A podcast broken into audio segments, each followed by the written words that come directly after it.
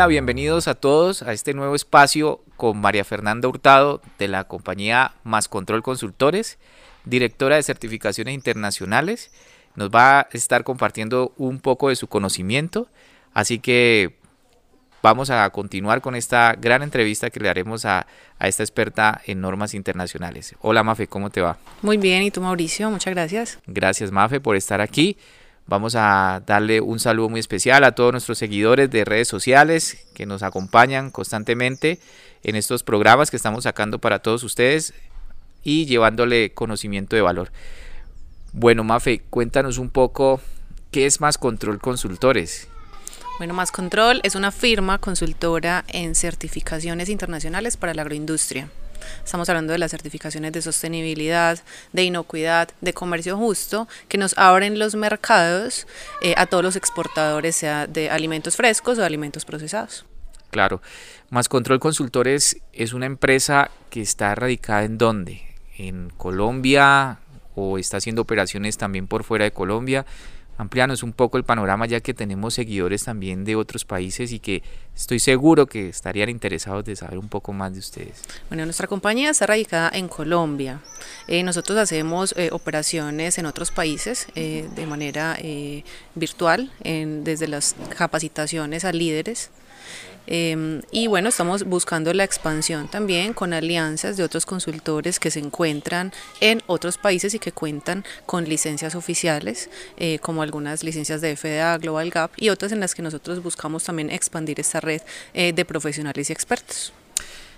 Tuvimos la oportunidad de hablar con Diego Molina, otro experto homólogo a lo que eres tú que Pharma Shooter en, en una norma llamada Global Gap. Nos explicaba un poco sobre las normas que tenían un componente social, un componente ambiental, otro de inocuidad. Pero cuando hemos tenido conversaciones eh, contigo anteriormente, nos hablabas de algunas que tenían que ver con comercio justo. Cuéntanos un poco qué es comercio justo y por qué esa necesidad y hacia dónde está orientada esta norma. Ok, las normativas de comercio justo pues surgen desde eh, unas necesidades muy especiales en unos cultivos específicos. Cuando iniciaron esas normativas comenzaron en té, cacao y café. Eh, en el mundo, normalmente, digamos que el mercado y los precios los regulan grandes productores. Eh, es el caso de Costa de Marfil, es un ejemplo para el cacao. Eh, grandes producciones, es, es, el mayor exportador en el mundo. Eh, lastimosamente, estas producciones no son justas con los campesinos. Eh, normalmente, lo que se ha conocido alrededor de los años es el, el cacao sangriento, el café sangriento, el té sangriento, en el cual hay esclavitud, hay eh, secuestros, hay trabajo infantil, hay trabajo que puede afectar directamente a los campesinos y frenar su desarrollo. Eh, por lo tanto, cuando comienzan a crearse todas estas normativas de comercio justo, lo que buscan es otorgar beneficios que lleven eh, de manera económica, eh, llegue directamente el dinero al, al, productor, que comiencen a gestionarse todos estos eh, estas buenas prácticas laborales, eliminar el trabajo infantil, garantizar eh, que exista equidad de género, garantizar que exista remuneración, cobertura en salud y poco a poco fueron creciendo esos estándares hasta que eh, comienzan también a regular el uso de pesticidas, tienen listas propias de pesticidas y se forman canales, se forman cadenas comerciales. Eh, las normativas de comercio justo son muy, muy especiales porque se ligan desde el comprador. Cuando un comprador tiene una certificación de comercio justo, va ligando con los traders y con los productores o los procesadores y de esa manera generan algo que se llaman las primas o las bonificaciones eh, que van trasladándose entre cada una de las cadenas comerciales y logramos trazar y llegar hasta el dinero que realmente obtienen los productores, los campesinos o los empleados eh, de las fincas. Pueden llegar este dinero eh, directamente para ser desarrollado en programas sociales. Por ejemplo, eh, en escuelas, en programas de salud, programas de vías, programas de diversificación de la producción, empoderamiento femenino. Y ha sido algo muy bonito porque a pesar de que gran parte del mercado de estos productos masivos em, comenzaron hace muchos años a tener una, una fama negativa, pues estas normativas de comercio justo han hecho que tengan una mejor visibilidad y mm, estos recursos han apoyado a estos países en desarrollo em, que normalmente se han conocido por producir los alimentos de una manera em, digamos que pudiera afectar directamente a las comunidades y hoy reconocer esos sellos en todo tipo de productos, hoy existen en productos transformados, en frutas frescas, en diversidad de frutas, podemos encontrarlos. Em, esto nos apoya en, en nuestros países eh, latinoamericanos, sobre todo a ir impulsando eh, el desarrollo de cada una de las comunidades. Claro, estas certificaciones nacen pues con una necesidad de que uno a veces desde acá, desde la posición, pues no se imagina que todavía existen producciones bajo ese régimen, pues como comentabas, cacao sangriento o bajo el esquema de la esclavitud. Pero, ¿quiénes son pioneros en esto? ¿Quiénes demandaron este tipo de certificación? ¿Algún mercado en específico? Uno siempre habla de que normas para certificarnos, para exportar a Europa o Estados Unidos. Pero realmente esto nació de dónde? Del consumidor, de algún país, de una política? ¿Cómo, lo, cómo se dio ese origen? Bueno, el origen se da directamente desde el consumidor informado. ¿sí? Eh, cuando existen eh, las comunicaciones de estas realidades que existían desde hace mucho, desde hace mucho tiempo en estos países, eh, pues el consumidor comenzó a exigir, ¿sí? comenzó a exigirle al supermercado, comenzó a exigirle a marcas en las que impulsaran eh, las buenas prácticas y estos desarrollos.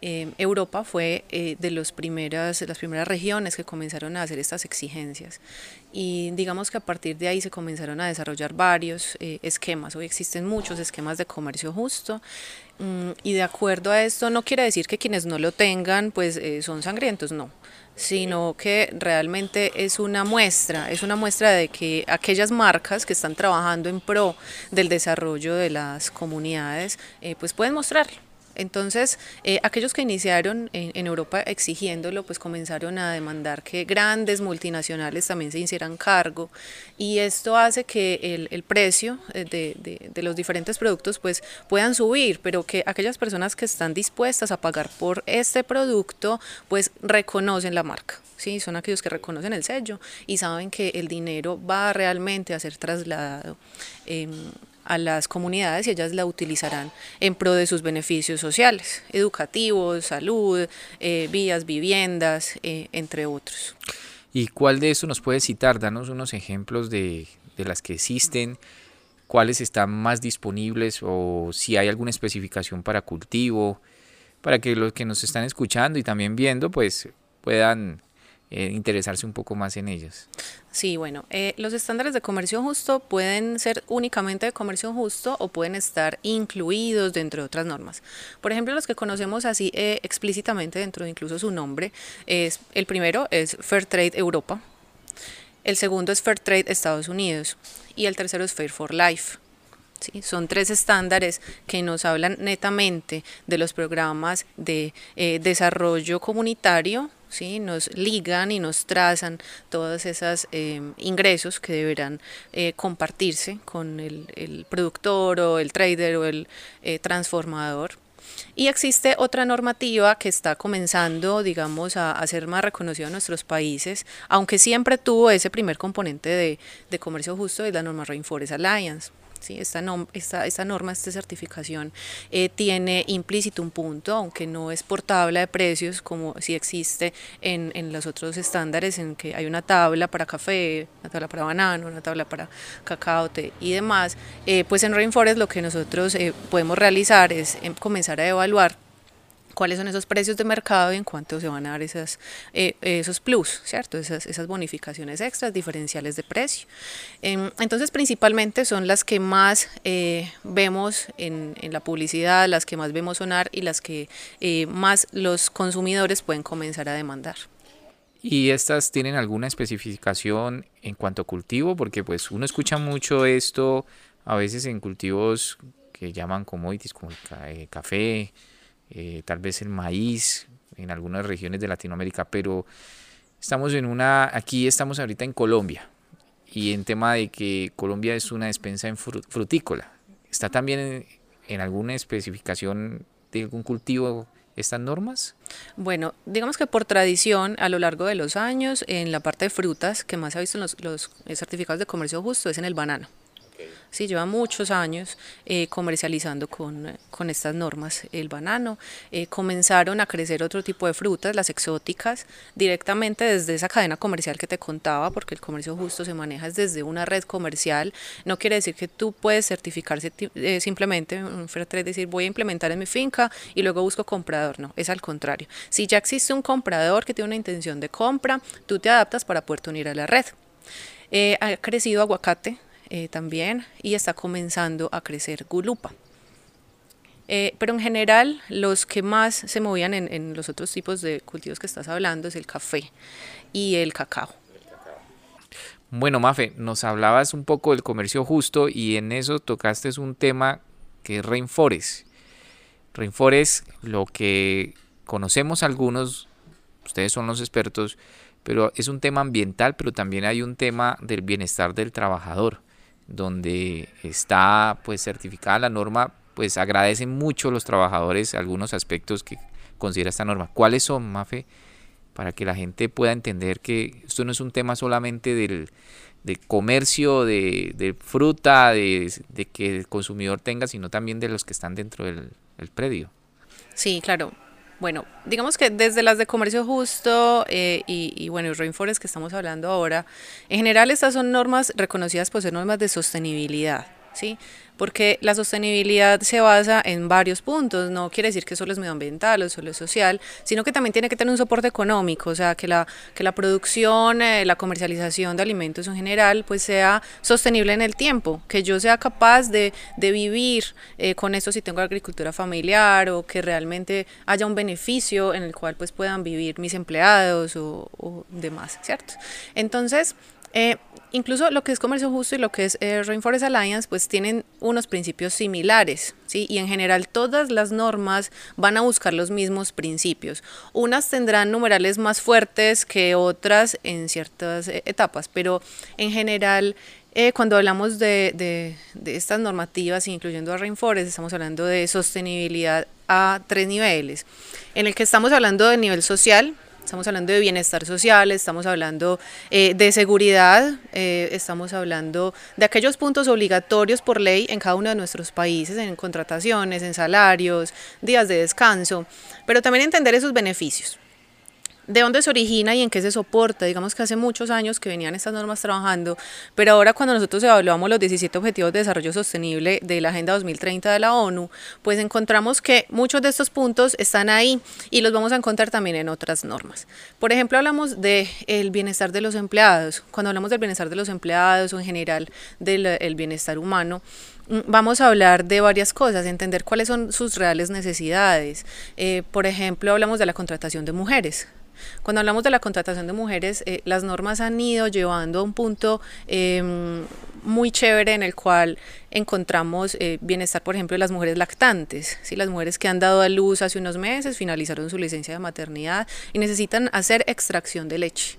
¿sí? puntos como estos en los que en las fincas o en las plantas empacadoras pues también debe adecuarse un lugar para que las mujeres hagan esta extracción Em, era algo que tal vez no pensábamos hace unos años, consideramos, no, eso es en el baño, eso es en el área de vestuario, eh, no se pensaba. Exacto, no se pensaba en esos puntos de bienestar que realmente son necesidades humanas, son necesidades fisiológicas, hormonales.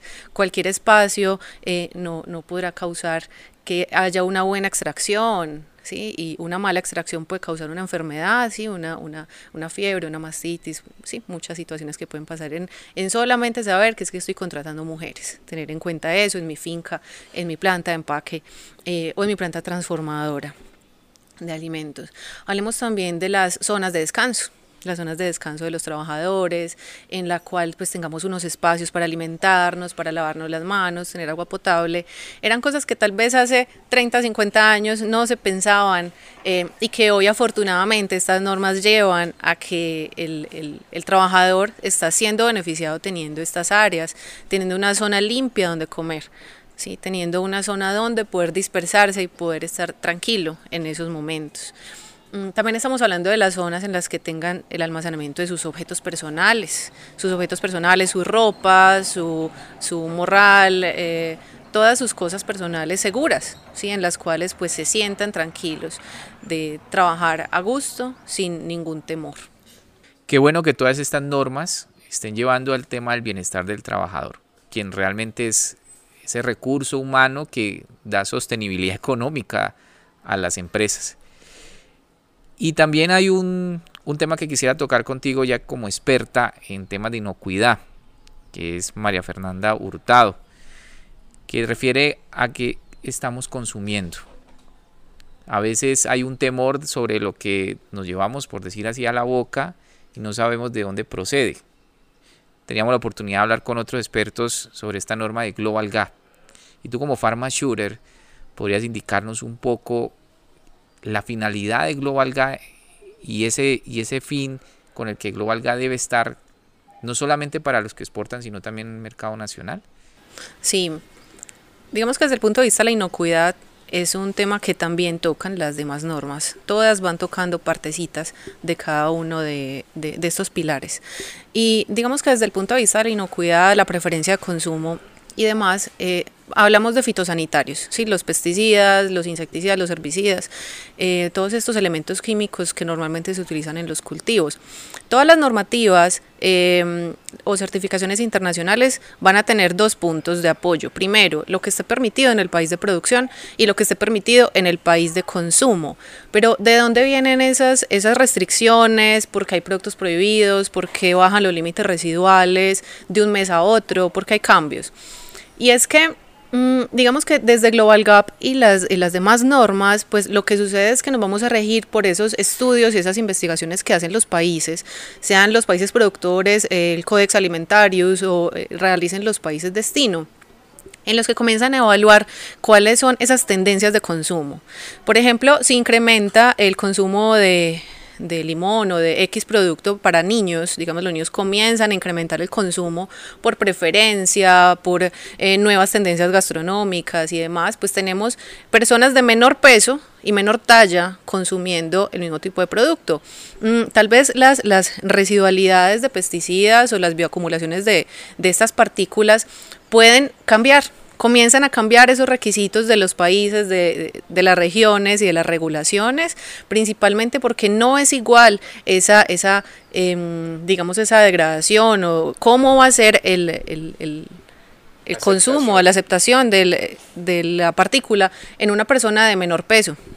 Entonces, de acuerdo a esto, hay muchas regulaciones que nos van a decir, este pesticida hay que bajarlo a tantas partes por millón en el producto. Mm, o este producto ya no se puede utilizar, este pesticida no se puede utilizar de acuerdo a las regulaciones. Entonces hay varias cosas. Podemos encontrar eh, las regulaciones de inocuidad por eh, estos estudios, ¿sí? estos estudios eh, científicos que ah, demuestran y de acuerdo a esto se dan los resultados. Y también están las prohibiciones de uso por el medio ambiente. Por ejemplo, si se encuentra que el uso de X fitosanitario afecta a polinizadores o afecta a peces o afecta a las aves. De acuerdo a esto hay restricciones. Bueno, este producto lo puedo usar solo en invernadero. Este producto no se puede usar cerca de fuentes de agua. Y eso también lo vamos a encontrar en Global Gap, que Global, digamos, está teniendo, tiene varios módulos, va a tener el primer módulo que busca eh, la inocuidad alimentaria, es decir, que el alimento no te haga daño como consumidor, ¿sí? Pero empiezan a adicionarse unos módulos diferentes y en la búsqueda eh, de los cambios de versión y demás de la norma Global Gap, pues se quiere volver también una norma reconocida por ser sostenible, eh, incluyendo pues porque también está adherida al Pacto Global de la ONU, también está adherida a estos Objetivos de Desarrollo Sostenible y comienzan a verse también esos puntos, ¿cierto? En los cuales eh, yo debería hacer control de, no utilizar ciertos productos que pudieran hacer afectaciones al medio ambiente. Entonces, desde el punto de vista de decir, bueno, yo cómo voy a implementar esta normativa en mi finca, eh, bueno, deberemos tener en cuenta esas regulaciones. De mi país productor, mi país destino, cómo se regulan ese tipo de pesticidas para que realmente yo esté cumpliendo con esas partes por millón máximas que deberá tener el producto eh, que voy a vender a los diferentes mercados, tener en cuenta las restricciones que pueda haber, no es lo mismo las restricciones en Estados Unidos que en, en Unión Europea, no es lo mismo lo que me pueda pedir una tienda, Sí, hay, hay, canas del retail que tienen listas propias incluso de pesticidas. Eh, tú envías tu lista, ellos evalúan y dicen, bueno, de aquí en adelante tendrás que manejar esta, este abanico de posibilidades y necesito que vas eliminando. Entonces, mm, Global Gap es una muy buena alternativa porque de hecho eh, es miembro del GFSI, en donde grandes cadenas eh, son miembros. Entonces se alinea muy fácil con esa producción primaria en la cual tenemos en cuenta todos estos requerimientos. Lo que me puede requerir mi país, el país destino, la tienda, ¿sí? Y la, y la diferente integración que vaya a haber con estas normas, eh, por ejemplo, las normas de comercio justo, las normas de sostenibilidad y otros estándares que puedan estar mezclados. Entonces se hace muy fácil poder comprender los diferentes requisitos que busquen la inocuidad o la salud del consumidor sin afectar el resto del de, entorno. Bueno, esta norma es muy interesante, mucha gente ya viene conociéndola, pero ¿cómo está Latinoamérica en cuanto a productores que estén certificados en esta norma? Y Colombia, ¿cómo, cómo avanza en este tema? Bueno, eh, Latinoamérica en general está creciendo mucho. Eh, eh, Global Gap y el resto de normativas eh, como Rainforest, eh, Fairtrade y demás han ido creciendo. Hay cultivos agrícolas que están apenas iniciando porque venían de otro tipo de normativas, es el caso del banano y el plátano, o los cítricos, la naranja, aquellos que comienzan a abrir esos mercados desde hace pocos años nuevamente a los Estados Unidos, por ejemplo.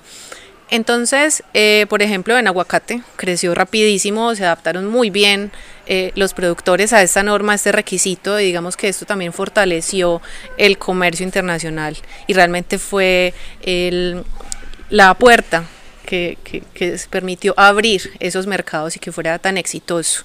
Eh, el comercio del aguacate. Eh, también viene pues este aprendizaje de otros países que llevan mucho más tiempo con, con los estándares, por ejemplo Perú es un, gran ejemplo, eh, Chile es un gran ejemplo en cuanto a, a, la adaptación de los requerimientos internacionales en su realidad productiva. Entonces, pues básicamente cuando hablamos de Global Gap, eh, comienzan a haber otros requisitos que como vienen desde el comprador, Inicialmente, por ejemplo, en banano decían, listo, te compro banano con Fairtrade hace 50, 30 años. Bueno, comenzaron con todo esto. Hoy comienzan a decir Global Gap. Ya están hablando la norma Global Gap. Exacto, se está, se está iniciando con, con estos puntos de exigencia. Eh, también en, en naranja, ¿sí? en mandarina comienza a, crecer cuando ya hay otros cultivos que como hablamos pues ya tienen toda eh, la experiencia a lo largo de los años em, también pasa que hay nuevos cultivos que entran a, la, a, las normas eh, por ejemplo estamos hablando de café verde estamos hablando de cacao estamos hablando de sachainchi eh, hablando de cáñamo ¿Y estos frutos amazónicos que están tomando fuerza también están entrando allí? Es importante que veamos algo. Cuando un producto va a entrar a las listas eh, de, los, de las normas internacionales, también es importante que ya estén en códex listados como alimento graso. Eh, o sea, que se considere un alimento seguro, porque cuando todavía no están listados en el códex, sino que son alimentos novel, son alimentos que son poco consumidos, poco estudiados, y los programas de manejo del cultivo todavía no están definidos. Por lo tanto, eh, primero pasan a, ser, a estar en el códex, a estar toda la regulación y luego ya entran a esos listados. Sin embargo, hay muchos de los productos amazónicos que sí podrían listarse en otro tipo de certificaciones. Eh, hay, normativas eh, ecológicas, hay normativas de comercio justo, en las que podemos ir buscando de qué manera pueden ir entrando. Pero, por ejemplo, en Global Gap eh, ingresaron en, las listas del año 2019-2020, comienzan a entrar otros productos a las, a las categorías, buscando pues netamente que puedan ser alimentos. Eh, como es el caso eh, del cáñamo, por ejemplo, en el cual pues se lleva a, tres categorías. Está la categoría de semilla, ¿cierto? De material de propagación, pero no para semilla comestible, sino para producción de cáñamo. ¿sí? Eh, o el cáñamo se hace directamente bajo el módulo de frutas y verduras, ¿sí? o para eh, cultivos para procesamiento. Entonces comienzan a entrar, Sacha Inchi también entra. Eh, entonces, de acuerdo a esto, los crecimientos de diferentes tipos de cultivos también se van a dar de acuerdo a si son aprobados en Codex y si ya pasan a ser aprobados en los listados. O sea que amplios cultivos están ingresando para que puedan adquirir la norma. Esto también va a demandar profesionales calificados para la implementación. ¿Qué está haciendo más control para ese tema? Tú eres Pharma Shooter, ya nuevamente lo indico, que es un nivel pues reconocido por Global GAT y tienes pues una experiencia y una certificación en otras normas. ¿Cómo una persona, qué requisitos puede lograr para que esa demanda se pueda suplir de profesionales que sepan de estas normas? ¿Qué, está haciendo más control desde ese, desde ese punto de vista? Bueno, nuestro objetivo desde la compañía es apoyar a que las organizaciones alcancen sus certificaciones de calidad eh, internacionales, claro está, más fácil. Eh, Global Gap, por ejemplo, no obliga a que tienes que ser shooter para implementar en tu finca. Em, el, digamos que la figura del shooter es ese asesor oficial, es ese asesor eh, vigilado por Global Gap. Eh, que conoce de primera mano los cambios, que puede apoyar al, al, productor o al inspector interno, al implementador, al auditor interno, a todas esas figuras que existen en nuestros países y que son los encargados de ese día a día de la implementación. Mm, nuestra tarea como Pharma Shooters, eh, que nuestra compañía cuenta con tres Pharma Shooters avalados, eh, incluso tenemos la primera licencia Pharma Shooter para Livestock en América. Eh, este Pharma Shooter es para producción animal, estamos hablando de producción de ganadería bovina, avicultura, porcicultura, y de acuerdo a esto, integrar todas estas cadenas, nuestro papel es em, tres cosas, por ejemplo, formar, al personal.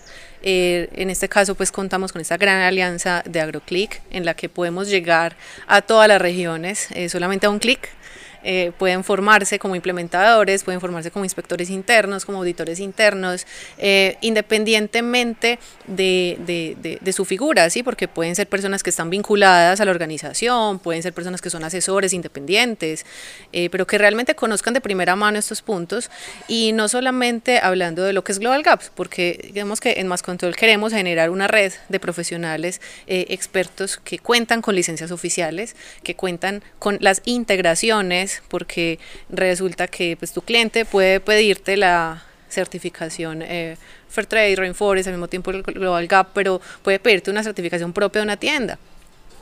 Entonces, de acuerdo a esto, nosotros buscamos hacer la formación, apoyamos mediante auditorías internas o inspecciones internas y sobre el asesoramiento que es directamente en la empresa. Bueno, ¿qué vamos a hacer? ¿Cuáles son esos planes de trabajo que debemos eh, realizar? Eh, adecuaciones, formaciones que hagan falta, pero que realmente venga del corazón.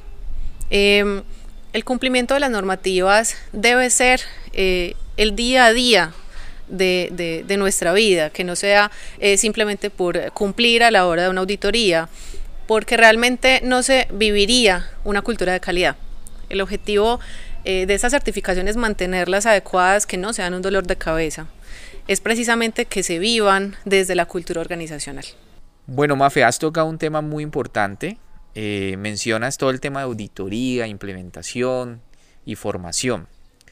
Y has comentado esta gran alianza. Nosotros como AgroClip sentimos una gran satisfacción por poder llevar a otros a la formación de estas normas tan importantes. Pero en ocasiones encontramos preguntas como, yo cuando tome este curso o tome la formación con más control consultores y agroclip, ¿puedo certificar? Uno entra a explicarles que un particular no puede certificar una finca en estas normas. Explícanos por qué y cuál es la gran diferencia entre implementar y certificar. Ok. Los organismos certificadores eh, son compañías que están acreditadas eh, por los eh, organismos de acreditación de los diferentes países para realizar las auditorías de tercera parte. Las auditorías de tercera parte son aquellas auditorías independientes, las cuales son un juez. ¿sí? Ellas determinan si tú pasas o no pasas. Entonces, una persona eh, natural que puede tener una capacitación, incluso puede haber visto curso de formación de auditoría, no la puede realizar. ¿Por qué? Porque los organismos de certificación son los que están avalados, son vigilados por los organismos de acreditación. Y aparte, pues están afiliados eh, a, las, a los CB, que son los propietarios de las normas, y de acuerdo a eso ellos son regulados para realizarlas. Eh, la forma de encontrar estos organismos es directamente en las páginas web de las normas, por ejemplo en la página de Global Gap, en la, página de eh, BRC, de Rainforest, eh, entre otras, encontrar cuál es el organismo mm, que está acreditado, y hay muchos en, en nuestros países. Y bueno, hay otros que solamente se encuentran eh, ubicados en, en algunos eh, países específicos. Es el caso de Fairtrade, que en ese caso el, el certificador, el organismo certificador es Flowcert, eh, es el único. ¿sí? Entonces, de acuerdo a esto, encontraremos a los organismos de certificación. Mm, el implementador es aquella persona que nosotros conocemos dentro de nuestras, eh, nuestra cultura, como aquella persona que lleva el día a día de la norma, eh, se encarga de llevar los registros, se encarga de eh, llevar, digamos, los análisis, las tendencias de los análisis de residualidad. También se encargan de formar el personal, se encargan de que el día a día de la finca o de la empresa sea en función de la norma, ¿sí? Estas personas que se encargan de implementar, pues lo ideal es que reciban una formación de cómo se hace la implementación. Mm, normalmente los implementadores, muchos de los que conocemos en nuestros países, eh, pueden ser autodidactas. Eh, existen las normas, se pueden descargar gratis, otras son, eh, digamos, compradas, dependiendo de la norma, y las personas pueden estudiarla. lo más importante es que sepan interpretarla, porque no todos los numerales están muy bien descritos o fácilmente interpretables a la hora de leer una lista chequeo. Y hay otras normas que no solo basta con la lista, basta con el reglamento también. Entonces necesitas mezclar los dos puntos porque pueden haber fechas de vencimiento, de transición entre reglamentos, em, de interacción de numerales en los que tal vez pudiera haber eh, inconvenientes a la hora de cruzarlo con otra norma.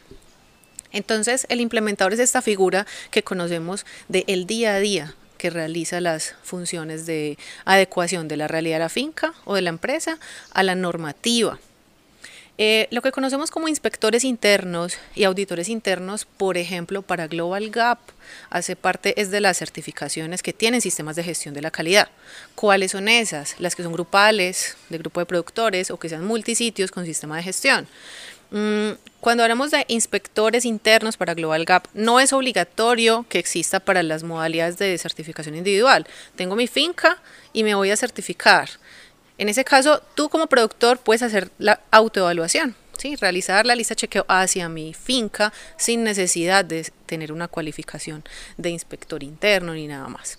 Pero si eres de certificaciones grupales o multisitios con sistemas de gestión, sí es importante que lo tengamos eh, implementado y que tengamos las cualificaciones, eh, la experiencia que está indicada en esos reglamentos eh, de formación.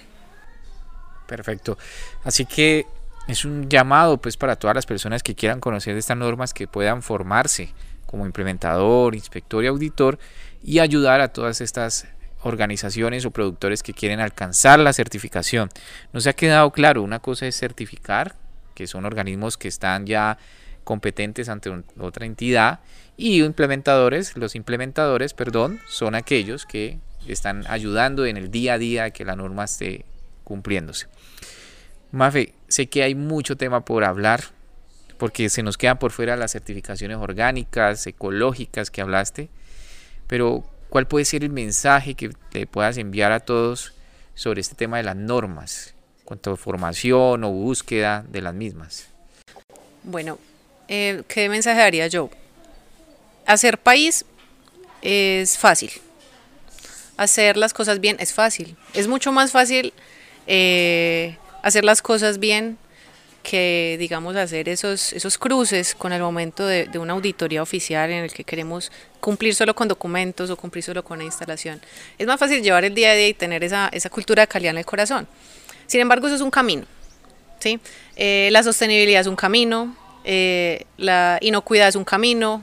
Nunca vamos a lograr eh, un 100% de eficiencia en ninguna parte. Todo está sujeto a mejorarse, todo está sujeto a, un aprendizaje y todo va a ir evolucionando. Entonces, desde ese punto de vista, es importante que estemos acompañados de, personas, de equipos eh, que realmente conozcan estos puntos de reglamento y conozcan cuáles son las necesidades de los mercados para ir, digamos, a un camino más fácil. Eh, formarse, capacitarse, eh, nunca podría ser, digamos, una opción de ahorro, porque en ese caso puede ser mucho más lento el avance. Bueno, ya lo escucharon, muchas gracias a María Fernanda Hurtado de la empresa Más Control Consultores. Quiero invitarlos para que con AgroClick se puedan capacitar en estas normas a través de nuestra plataforma de AgroTish, en la cual contamos con expertos como María Fernanda Hurtado y otros de la empresa Más Control Consultores, y en los que ustedes podrán recibir certificación como implementadores o cualificaciones como auditores e inspectores.